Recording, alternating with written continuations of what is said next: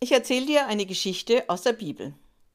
Mich kennst du eigentlich schon, ich bin Ruben, der älteste der Kinder von unserem Vater Jakob. Wie mich dieser kleine Josef immer genervt hat, dieser Angeber. Nun ist er weg. Wir haben ihn an eine Karawane verkauft und dem Vater das zerrissene Gewand von Josef gebracht, mit Tierblut gedrängt. Unser Vater Jakob musste denken, Josef ist von einem wilden Tier gerissen worden. Unser Vater hat seine Trauer nie ganz überwunden. Und jetzt war er schon ziemlich alt und nicht mehr so gut auf den Füßen unterwegs. Deshalb hielt er eines Tages einen Familienrat ab. Ernst sprach er. Der Hunger hier im Land ist groß. Die Felder sind leer. Selbst die Weiden für die Tiere sind ausgetrocknet. Bald haben wir nichts mehr zu essen. Ich habe gehört, in Ägypten kann man Getreide kaufen. Ich bin zu alt, um mich auf den Weg zu machen. Macht ihr zehn großen Jungs das. Nur Benjamin bleibt hier. Ich will nicht, dass ihm unterwegs etwas geschieht. Also machten wir zehn uns auf den Weg. Ich als Ältester immer voraus. Als wir nach Ägypten kamen, war das Land genauso ausgetrocknet wie bei uns in Kanaan. Wir sollten die Getreide ernten können, um es uns zu verkaufen, dachte ich. Doch dann erkannte ich, wie es ging. Es gab riesige Getreidespeicher, aus denen verkauften sie das Korn.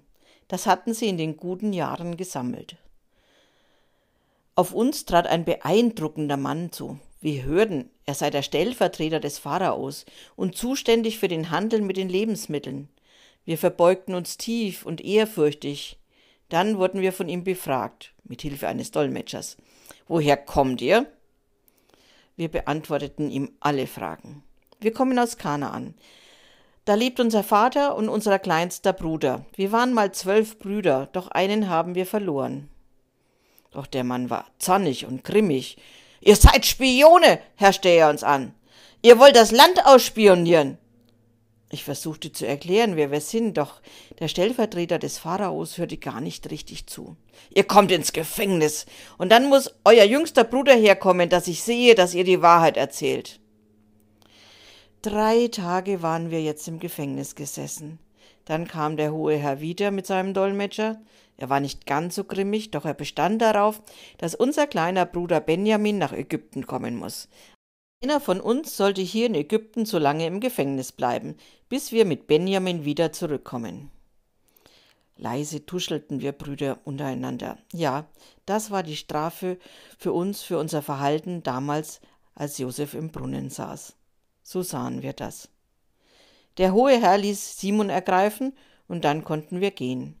Wir bekamen das Getreide, das wir schon gekauft hatten, und konnten losziehen.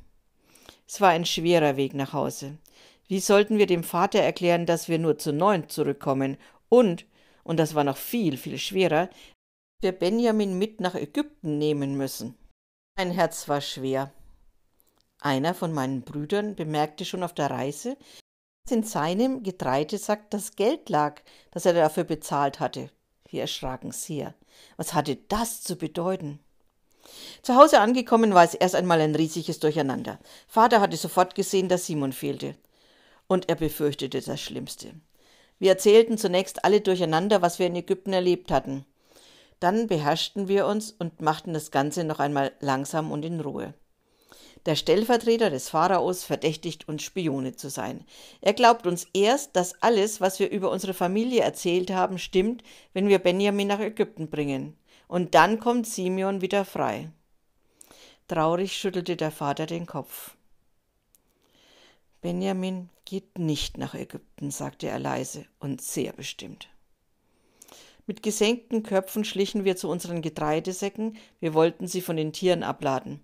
Als wir alle Säcke geöffnet hatten, war es so wie schon auf der Reise bei unserem Bruder. Jedem Sack lag das Geld, das wir für das Getreide bezahlt haben. Wir brachten es unserem Vater. Der erschrak sehr. Was hatte das alles zu bedeuten? Vater blieb bei seinem Wort. Benjamin darf nicht nach Ägypten reisen. Er hatte viel zu viel Sorge, dass er auch noch Benjamin verliert. Doch die Hungersnot hielt an. Unsere Getreidevorräte wurden immer weniger. Wir mussten unbedingt nochmal nach Ägypten gehen. Der Vater bedrängte uns, ohne Benjamin loszuziehen. Doch ich erinnerte mich an den zornigen Stellvertreter des Pharaos. Ohne Benjamin brauchten wir da nicht hingehen. Wir rangen mit dem Vater. Jeder Einzelne suchte das Gespräch. Viel Zeit hatten wir nicht mehr. Die Hungersnot in Kanaan war viel zu groß. Dann gab sich unser Vater Jakob einen Ruck. Also gut, schnaufte er. Nehmt das Doppelte an Geld mit, so dass ihr das Getreide vom letzten Mal mitbezahlen könnt.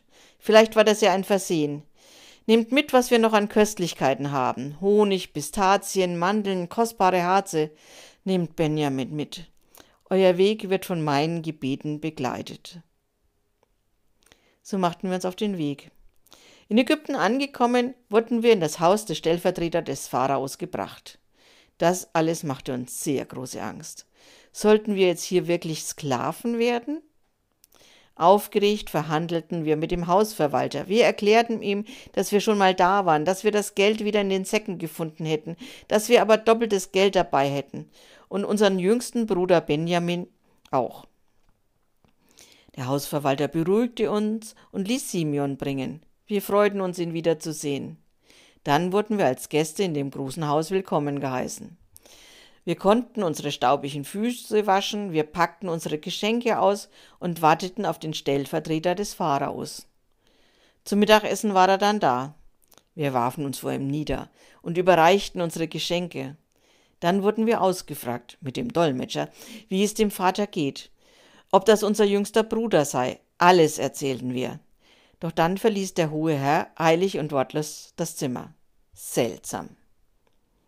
Kurz darauf kam er wieder. Hat er geweint? Ein wenig sah es so aus. Danach wurden wir von unserem Gastgeber an den Tisch gesetzt. Ich, Ruben, als der Erste, Benjamin als der Letzte. Alle genau in der Reihenfolge, wie wir geboren waren. Seltsam. Woher wusste das der ägyptische Mann? Wir aßen ausführlich und lange und Wein gab es auch. Ich war zuversichtlich, dass diese Reise ein gutes Ende nehmen würde. Ja, das war ich wirklich. Doch so einfach ist es nicht. Josef prüft seine Brüder genau. Waren sie immer noch so wie früher? Würden sie wieder einen Bruder im Stich lassen?